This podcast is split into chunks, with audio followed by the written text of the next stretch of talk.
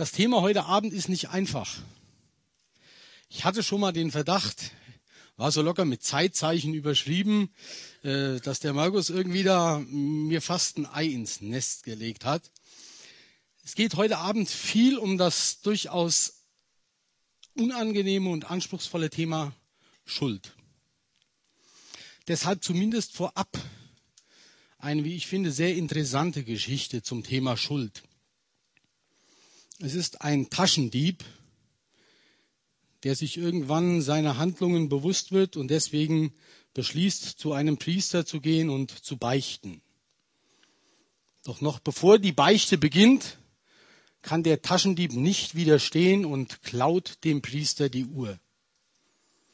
Die Beichte beginnt und der Priester fragt, mein Sohn, was hast du zu beichten? Und ehrlich ist er an dieser Stelle und sagt, ich habe eine Uhr geklaut. Der Priester ist ein guter Seelsorger und rät, dann gib sie zurück.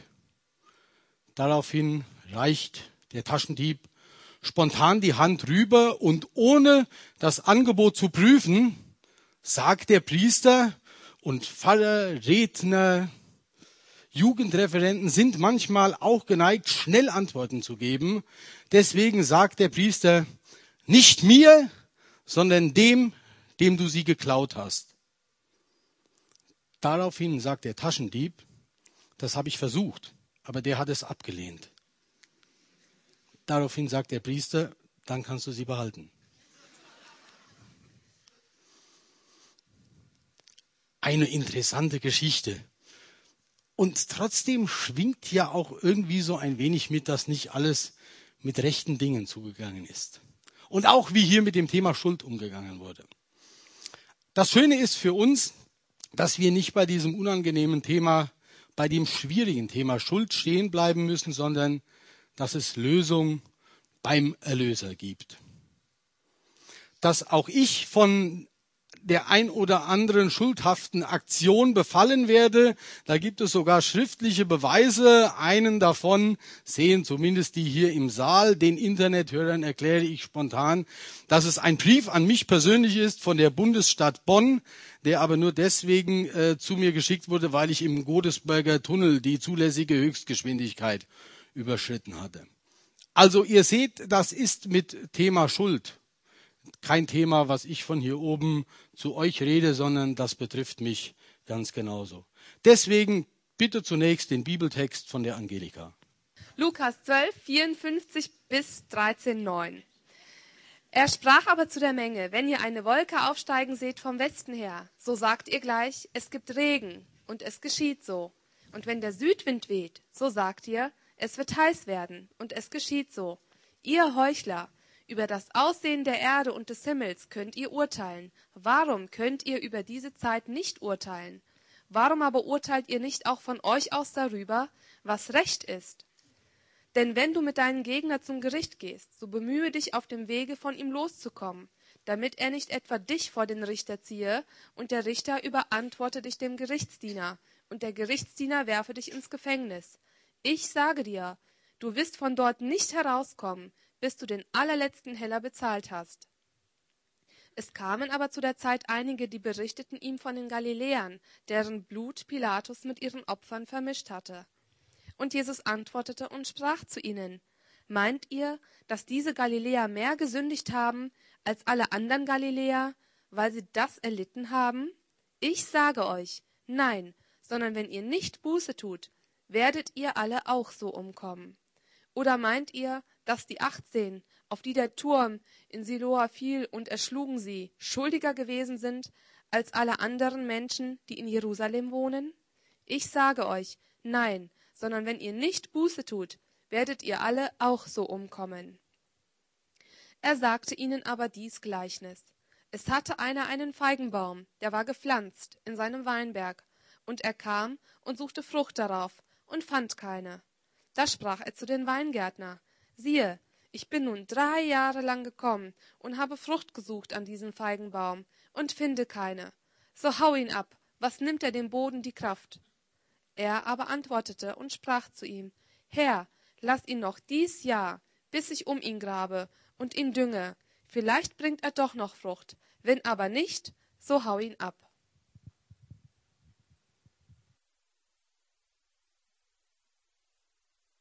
Klasse, so ein, so ein Text. Richtig toller Einstieg zum Jahr, habe ich gedacht, Markus, Junge. Und wie immer, wie ich es letzte Mal schon gesagt habe, elftes Gebot, mindestens Pflicht, mal so eine Andacht oder eine Predigt auszuarbeiten, wenn man sich damit auseinandersetzt. Es gab am Ende für mich sogar einen richtig guten roten Faden. Ich hoffe, ich kann euch mitnehmen. Vier Punkte, natürlich stand da vorher, wie ich im Gästebuch angekündigt habe, in 30 Minuten. Übrigens macht von dem Gästebuch äh, Gebrauch und äußert euch da, meldet äh, euch da. Das hatte ich auch alles genauso geplant und dann kam dieser wunderbare Artikel von der Kim. Die Kim bei, hat bei erf.de einen Artikel geschrieben, die Jugend von heute. Und da hat sie euch alle hier unter anderem dafür gelobt, dass es nicht auf viel Schnickschnack ankommt und dass ihr bereit seid, lange Predigten geduldig zu ertragen. Das kam mir nicht ungelegen. Wir schauen mal. Vielleicht schaffe ich es doch einigermaßen kurz. Die vier Geschichten in für mich vier Punkten. Die Beurteilung der Zeit als Zeitzeichen. Den Weg zum Gericht als Kehrzeichen. Der Turm von Siloa als Schuldzeichen. Und das Gleichnis vom Baum, vom Feigenbaum als Wurzel und Verbindungszeichen. Zunächst zu den Zeitzeichen und so ist äh, ein wesentlicher Teil auch überschrieben, so steht auch das Thema im Internet. Ich habe unglaublich Probleme mit Menschen, die das Weltgeschehen versuchen, festgenau mit der Offenbarung zu synchronisieren und sagen, Leute, passt auf, da sind wir aktuell im Weltgeschehen, genau an dieser Stelle. Ich habe deswegen Probleme damit, weil die Leute in den allermeisten Fällen sagen, das Ende dieser Welt ist beschrieben und es ist kein rühmliches Ende. Und deswegen fangen sie sehr, sehr schnell an, die Hände in den Schoß zu legen und sagen, oh, es geht sowieso alles ein Bach runter. Dankenswerterweise gibt es zwei Theologen, die sich auch zu diesem Thema geäußert haben. Der eine ist Martin Luther, wobei man dieses Zitat Martin Luther mittlerweile gar nicht mehr so wirklich zuschreibt, aber es ist dennoch ein bekanntes und gutes Zitat. Wenn ich wüsste, dass morgen der jüngste Tag wäre, würde ich heute noch ein Apfelbäumchen pflanzen. Und Dietrich Bonhoeffer sagt genau das Gleiche aus. Mag sein, dass der jüngste Tag morgen anbricht dann wollen wir gerne die Arbeit für eine bessere Zukunft aus der Hand legen. Und er fügt an, vorher aber nicht. Wir müssen schon sehr genau beobachten, was sich im Moment in der Gesellschaft abspielt und was diese Gesellschaft denkt und welche Werte sie aufrechterhält und welche Werte sie über Bord wirft oder in Frage stellt. Und das sind hochkomplexe Fragestellungen. Die Präimplantationsdiagnostik ist eine solche Frage und da gibt es auch eindeutig biblische Antworten für. Deswegen ist auch nicht jede Entwicklung gut. Aber es ist auch nicht jede gesellschaftliche oder weltpolitische Entwicklung schlecht. Die Abschaffung der Sklaverei halte ich für absolut biblisch und auch von Gott gewollt. Und das muss man sehr genau prüfen und dann nimmt man sich am besten dieses Wort Gottes und spricht mit Menschen, wie denn diese oder jene Tendenz in der Beurteilung der Zeit zu sehen ist. Was wollte aber Jesus an dieser Stelle eigentlich sagen? Und ich glaube, er wollte nicht auf das globale Weltgeschehen hinweisen, sondern er wollte auf sich hinweisen. Nun ist Weihnachten noch gar nicht so lange her und da gibt es einen Text, der so gar nicht witzig, aber vielleicht doch sehr wahr ist. Frohes Fest. Wir saßen in der Kirche und sangen Stille Nacht und im Stadtpark hat sich jemand umgebracht. Man entdeckte ihn zu spät, denn Heiligabend sind ja alle zu Hause. Schöne Kerzen, warmes Licht, es war Weihnachtszeit. Macht hoch die Tür, die Tormacht weit. Doch für Selbstmordkandidaten war sie ausgerechnet heute geschlossen. Frohes Fest, frohes Fest. Welch ein wirkungsloser Rest. Gott wird ein Mensch, weil er uns liebt. Und seit es diese Nachricht gibt, gibt es Hoffnung. Wir spenden immer viel für die Hungernden der Welt und er hungerte nach Liebe einem Freund, der zu ihm hält. Heiligabend gab er auf und leise rieselt jetzt der Schnee auf seine Leiche. Wir versäumten ihm zu sagen, wer das Christkind ist, weil man Weihnachten so leicht den Mann am Kreuz vergisst. Und o Jesu, du mein Leben war für ihn nie eine eigene Erfahrung. Er hätte den gefunden, der ihn gut versteht, der dem Leben einen Sinn geht, täglich mit ihm geht. Es wäre ein Ros entsprungen mitten in der Nacht und in der Kälte seines Alltags. Hätte er doch nur gesehen, dass es Hoffnung gibt, weil in dunkelsten Momenten jemand da ist, der ihn liebt, wäre die Zeile, O du Fröhliche, ein Lied für alle Tage eines Jahres.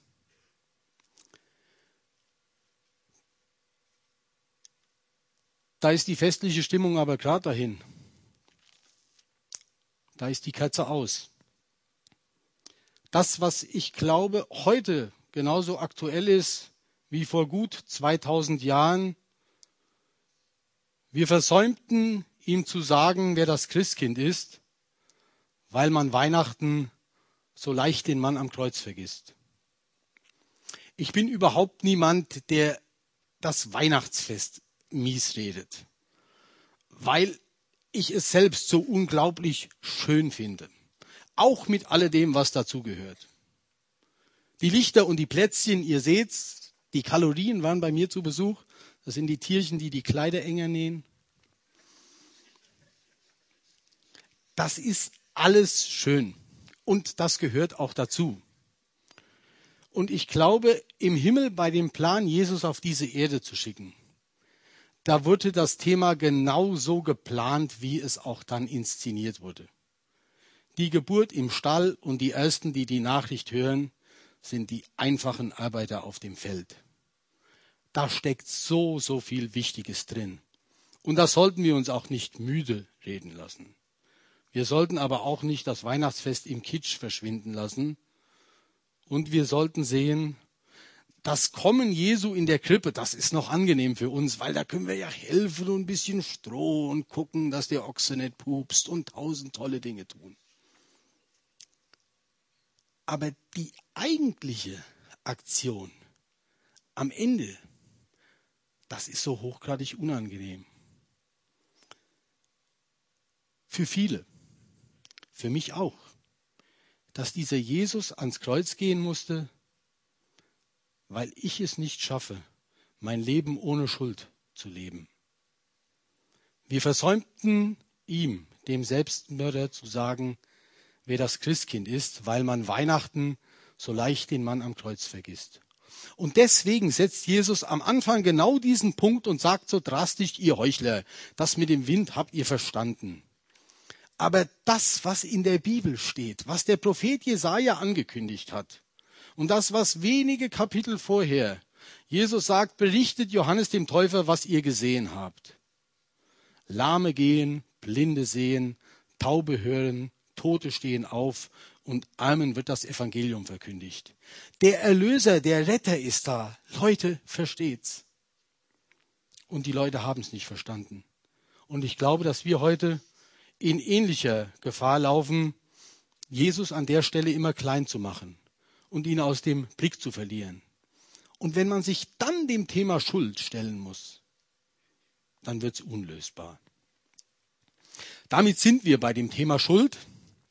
Und es gibt ein für mich sehr schönes Tischgebet.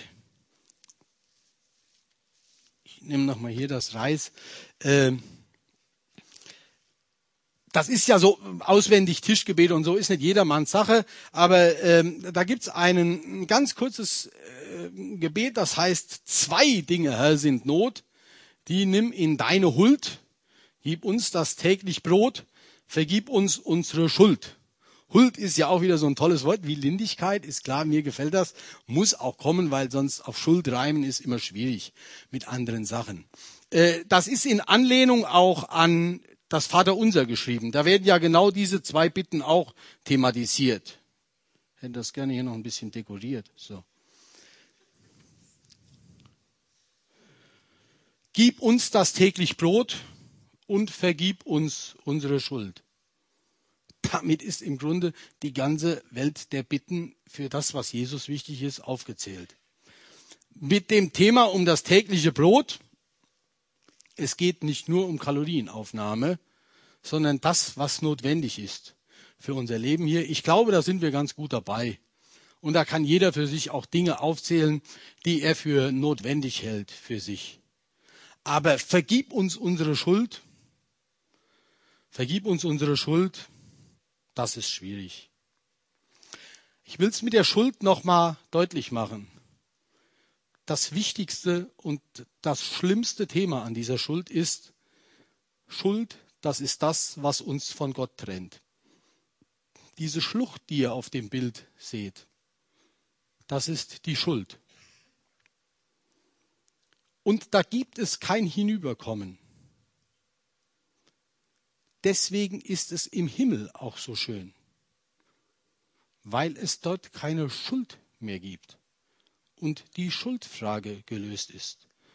Und der Weg über diese Schlucht, die führt unabdingbar immer über das Kreuz. Was der Bibeltext dann weiter erzählt, erzählt von dem Umgang mit dieser Schuld? Was lassen sich Menschen einfallen, um mit den Dingen, die sie belasten, mit den Dingen, wo sie wissen, sie sind daneben gelaufen, in irgendeiner Weise klarzukommen? Angelika, sei doch bitte noch mal so nett und lies uns den Textabschnitt auf dem Weg zum Gericht. Denn wenn du mit deinem Gegner zum Gericht gehst, so bemühe dich auf deinem Wege von ihm loszukommen, damit er nicht etwa dich vor den Richter ziehe, und der Richter überantworte dich dem Gerichtsdiener, und der Gerichtsdiener werfe dich ins Gefängnis. Ich sage dir, du wirst von dort nicht herauskommen, bis du den allerletzten Heller bezahlt hast. Da denkst du ja erstmal, Moment, jetzt stinkt die Bibel gegen rechtsstaatliche, vernünftige Prinzipien an. Wenn du was ausgebüxt hast und bist auf dem Weg zum Gericht, dann versuch hier irgendwie noch die Biege zu machen. In keiner Weise. Null und nichtig. Aber ich habe es deswegen Kehrzeichen überschrieben, weil es Menschen gibt, die meinen, doch Gott irgendwie auf Augenhöhe begegnen zu können. Da gibt es ja ein schönes Gedicht von Goethe. Frage ich noch den Markus, wie heißt das, wenn du das Bild siehst mit dem Besen? Markus weiß es nicht. Schon mal jemand was vom Zauberlehrling gehört irgendwie? Walle, Walle, manche Strecke, das zum Zwecke Wasser fließe. Lest euch durch, googelt nach dem Zauberlehrling, wo der Zauberlehrling sagt, oh meine Güte, das habe ich schon mal gesehen, wenn es hier ums Putzen geht, dann macht hier der Chef, der macht da irgendwie, der kann den Besen zum Fluss schicken und dann holt er Wasser und macht das hier alles. Und sagt, was der kann, kann ich längst auch. Ich kann dem auf Augenhöhe begegnen. Das ist das Problem vieler Menschen. Sie denken, bin ich eigentlich so schlecht, Gott? Hier ist, ist Sonntagabend, letzter Ferientag und ich quäl mich hier in Satt, wo der Weg so lange predigt. Bin ich so schlecht?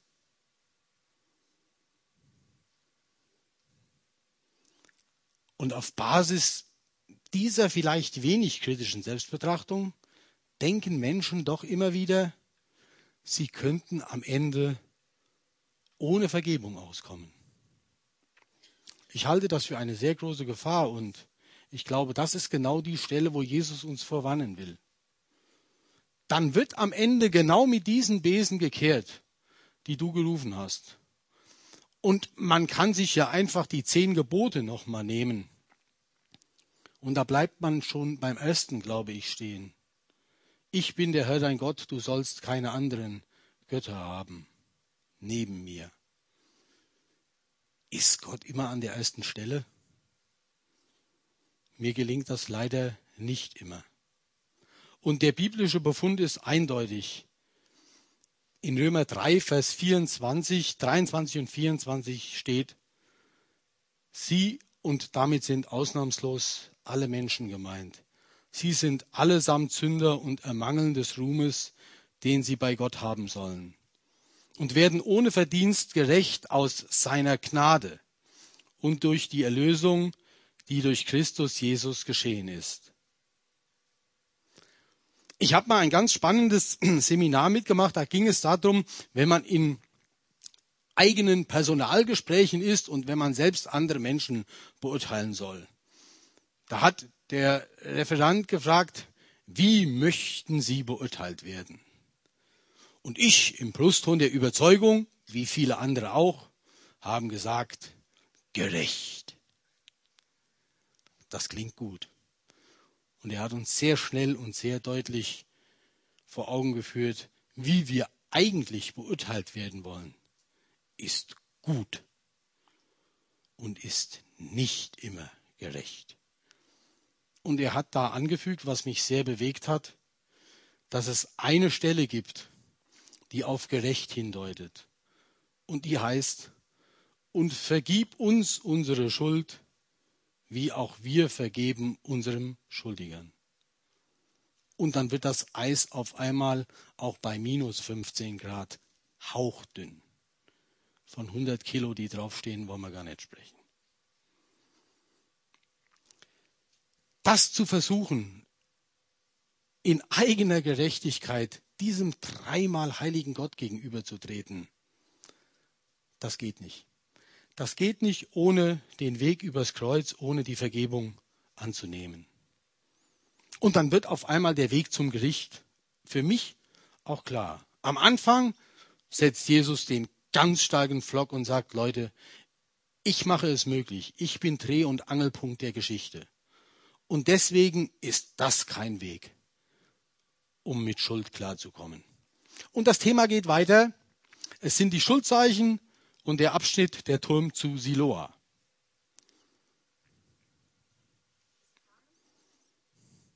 kamen aber zu der Zeit einige, die berichteten ihm von den Galiläern, deren Blut Pilatus mit ihren Opfern vermischt hatte. Und Jesus antwortete und sprach zu ihnen, Meint ihr, dass diese Galiläer mehr gesündigt haben als alle anderen Galiläer, weil sie das erlitten haben? Ich sage euch, nein, sondern wenn ihr nicht Buße tut, werdet ihr alle auch so umkommen. Oder meint ihr, dass die achtzehn, auf die der Turm in Siloa fiel und erschlug sie, schuldiger gewesen sind als alle anderen Menschen, die in Jerusalem wohnen? Ich sage euch, nein, sondern wenn ihr nicht Buße tut, werdet ihr alle auch so umkommen. Wo geht's denn in dieser Geschichte drum? Zunächst ein heiteres Flugzeug eingeblendet. Das erinnert mich nur an eine kurze Geschichte, die ich euch dazu erzählen will, aber die führt uns nachher sehr, sehr schnell auf den Punkt. Kein geringerer als Eckhard von Höschhausen erklärt in seinem wunderbaren Beitrag über Flugangst, wie es ein wirklich universelles Patent gibt, mit Flugangst umzugehen. Ich weiß nicht, ob ihr alle schon mal geflogen seid. Wenn alle eingestiegen sind, bei einem Flugzeug nennt man das Boarding, dann meldet sich, um auch durchaus Vertrauen aufzubauen, zunächst mal oder relativ schnell der Kapitän zu Wort. Der sagt dann ungefähr so, das ist Flugkapitän Schulz, ich begrüße Sie an Bord der Lufthansa-Maschine Air Berlin und heiße Sie recht herzlich willkommen. In dem Moment sagt Eckart von Hirschhausen, springst du auf und sagst, oh nein, nicht der schon wieder. Was ist der Trick an dieser Sache? Genial. Angst ist relativ zum Umfeld. Bedeutet, mit einem Schlag haben all die wichtigen Business-Kasper, die um dich sitzen, die ihr Leben noch nie Flugangst gehabt haben, die haben tausendmal mehr Angst als du. Und du fühlst dich wohl. Angst ist relativ zum Umfeld. Und um nichts anderes geht es in dieser üblen Geschichte mit dem Blut der Galiläer und in der Geschichte des Turms zu Siloa. Da gibt es Menschen, die meinen immer, Moment, meine Schuld ist doch gar nicht so schlimm. Ich habe noch keinen umgebracht.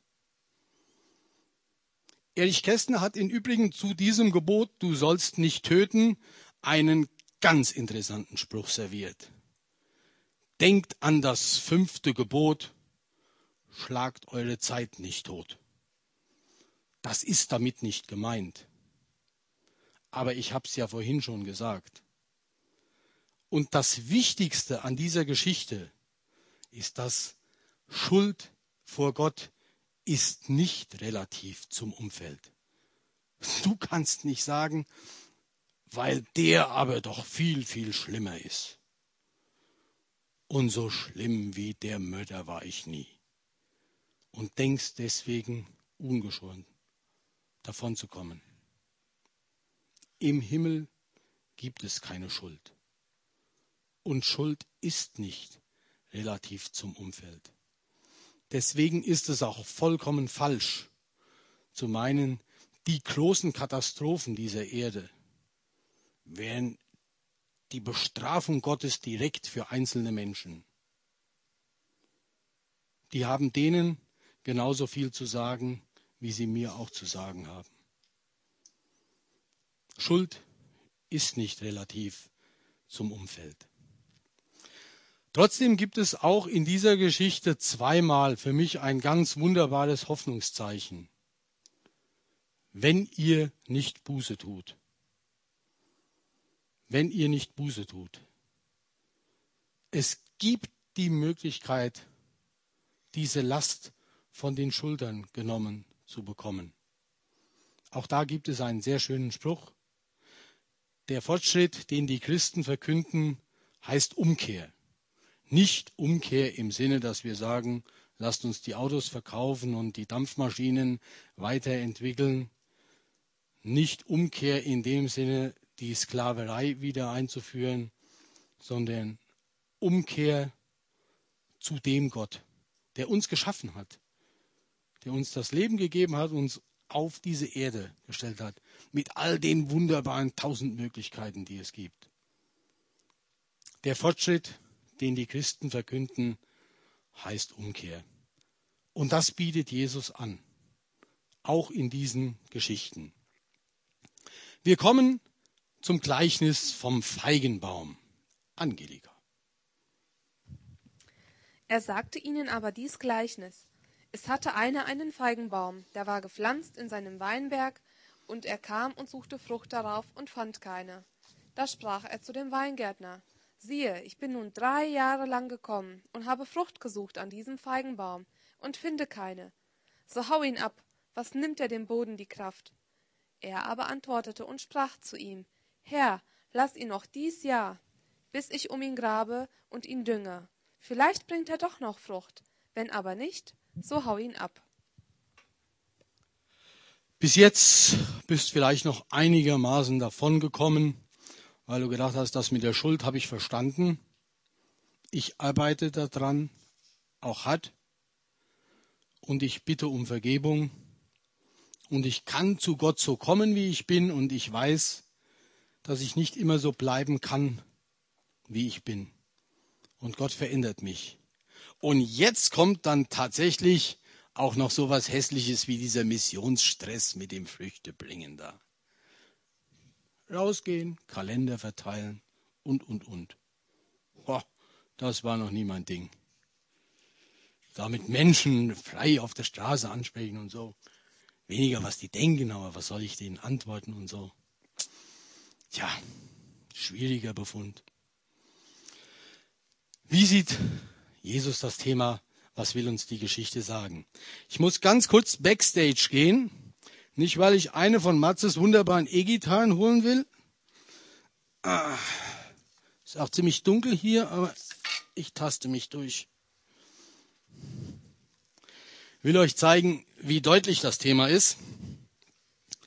was ist eigentlich die Vorgehensweise Gottes? Kurzer Prozess, Holzernte. Ich würde die Maschine herzlich gerne anmachen, aber wir alle befürchten, dass die Rauchmelder dann auch einschalten. Von daher lasse ich es weg. Wäre im Übrigen auch eine Sekunde Sache gewesen, nochmal hier die Bäumchen zu rasieren. Weiß das gar nicht, hier sind bestimmt Kenner, ich glaube 3,2 PS. Da geht's zur Sache. Ja, ist das hier, wenn du keine Frucht bringst, sagt Gott dann, aus die Maus, ab den Baum? Das hat uns die Geschichte nicht gesagt. Drei Jahre hat er schon keine Frucht gebracht. Habe mich auch gefragt, was dieser Feigenbaum im Weinberg überhaupt zu suchen hat. Auch nicht wirklich irgendwie einen Sinn hintergesehen. Nein, die Vorgehensweise ist eine andere. Ich gehe auf die Suche nach dem zweiten Gerät, dass es deutlich wird. Jetzt können Sie ja denken, wenn du einen mit dem Spaten kriegst, ist auch ziemlich heftig. Aber das sind ja keine Geräte zur Selbstverteidigung und auch keine Geräte. Also kannst auch gerne mal versuchen, so einen Baum auszugraben mit dem Spaten. Selbst das Fällen eines Baumes mit dem Spaten ist schon dramatisch anstrengend. Das, was uns die Geschichte sagen will, die Wurzelzeichen Gottes, an die Wurzel zu gehen, noch dies eine Jahr, das zeigt, wie sehr Gott daran interessiert ist, dass uns geholfen wird. Was ist das eine mühsame Aktion? Im Übrigen der Hinweis, noch dies Jahr ist ja jetzt am heute, was haben wir? Neunte, neunte, irgendwie so, noch einstellige Januar unterwegs. Können Sie ja sagen, ach, das ist eine super Sache. Ich habe das ganze Jahr noch Zeit. Kann erstmal ein bisschen hinausschieben. Da steht ja wirklich noch dies Jahr. Man weiß ja gar nicht, wie weit das Jahr da schon um war im Übrigen. Heißt gar nicht, dass es noch ein ganzes Jahr ist. Wäre aber auch sowieso alles wieder Quatsch und Spekulation. Der Hinweis hat uns eins zu sagen. Das Thema ist endlich. Deswegen fühlst du dich vielleicht auch zum wiederholten Mal angesprochen. Noch dies Jahr das kann auch schnell zu Ende sein, aber es ist das große Angebot der Chance.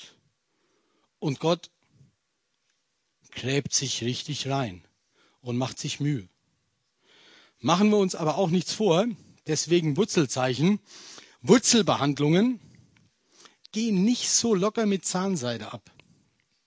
Wer das weiß, und ich weiß, wovon ich rede, weiß, Wurzelbehandlungen sind Radikalkuren.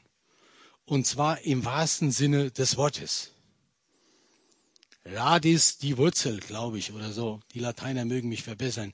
Es geht aber in jedem Fall in diese Richtung. Das ist im Übrigen gar nicht so schmerzhaft, wie das auf dem Bild da aussieht, weil wenn so eine Wurzelkanalbehandlung gemacht wird, dann ist der Nerv in aller Regel tot.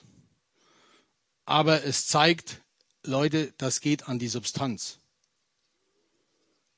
Und da ist Gott dran gelegen, dass das Übel an der Wurzel gepackt wird. Und zwar, dass der Zahn erhalten bleibt, dass du auf Kurs bleibst. Das ist die Handschrift und das ist die Sorge Gottes. Dann habe ich den letzten Punkt mit den Früchten Verbindungszeichen genannt. Was ist das denn jetzt genau mit den Früchten? Natürlich ist es mit den Früchten auch das Thema, dass es Menschen gibt, die noch nichts von dieser Hoffnung erfahren haben. Und dass wir, dass Gott uns gebrauchen möchte, damit das Menschen das noch erfahren. Und deswegen sollten wir hinausgehen und Kalender verteilen und Flyer verteilen und die Chance zur Weiterbildung auf einer Jungschaft-Freizeit nutzen und, und, und, und Dinge tun. Aber die Früchte, die hier, glaube ich, gemeint sind, das sind andere Dinge. Und diese Früchte, die zeigen uns ja zuerst mal, wie denn der Kontakt mit dem Wurzelreich eigentlich ist. Der Kontakt mit der Kraftquelle. Gibt dieses schöne Beispiel in der Bibel vom Weinstock und den Reben. Wer in mir bleibt und ich in ihm, der bringt viel Frucht, denn ohne mich könnt ihr nichts tun. Vielleicht ist auch das ein oder andere Bemühen von dir deswegen schon in die Hose gegangen, weil du versucht hast, die Dinge von dir aus zu inszenieren und hast gar nicht festgestellt, dass deine Verbindung zum Wurzelreich von dir selbst gekappt wurde. Deswegen sind Früchte immer Verbindungszeichen. Und da gibt es natürlich in Galater 3 als Aufzählung der Frucht des Geistes ein wunderschönes Potpourri. Wer die Verbindung zu Gott und dieser Kraftquelle hat, der weiß, was Liebe ist. Der kann Freude leben, der strahlt Frieden aus. Der ist geduldig. Der ist freundlich, der ist gütig. Der ist treu, der ist sanftmütig und der hat Selbstbeherrschung. Witzig ist jetzt im Übrigen da auch die Formulierung, es heißt nicht Früchte des Geistes, sondern es heißt Frucht des Geistes. Somit wäre das Cherry Picking bei den Äpfeln, also das Herauswählen eines einzigen Themas, dass du sagst, ja, okay, komm, ich nehme mal Güte für mich, gütig war ich schon immer, oder geduldig oder treu oder sonst was. Das sind alle neun. Und jetzt kann jeder bei sich selbst mal prüfen, wie weit er denn da gekommen ist und vielleicht auch, was seine Baustelle ist. Und um diese Baustelle zu beheben, bedarf es Verbindung ins Wurzelreich. Ihr habt es gemerkt, es ging viel um Zeichen und deswegen die Zusammenfassung als Zeichensetzung. Jesus als Kind in der Krippe und Erlöser am Kreuz ist Dreh- und Angelpunkt der Geschichte. Und wenn du diese Verbindung hast, ist es im Übrigen vollkommen egal, ob es fünf vor zwölf, zwei vor zwölf oder Punkt zwölf ist. Dann hast du das Problem mit der Schuld im Griff und dann bist du für alle Zeit gewappnet. Wichtig ist, die Verbindung zu haben und das nicht zu ignorieren und sich weniger an Spekulation um den Gang der Weltuhr zu beteiligen. Schuld. Schuld trennt uns von Gott. Und Schuld trennt uns auch von Menschen.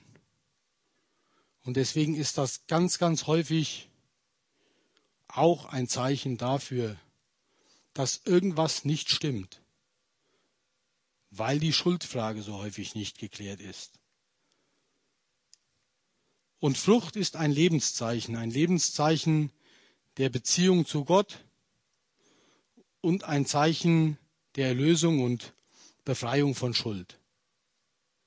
Von daher hat sich für mich am Ende dieses Zeichen der Zeit, Jesus, ich bin da, Dreh- und Angelpunkt der Geschichte, verschiedene Methodiken mit Schuld umzugehen und dem Nachklang Früchte als lebendiges Lebenszeichen der Beziehung zu Gott wie ein tatsächlich roter Faden und guter Kreis geschlossen. Wo ich am Anfang gedacht habe, meine Güte, der Kollege Wäsch hier hat dir auch ein Ding ins Nest gelegt. Am Ende bist du irgendwie selbst wieder der Beschenkteste.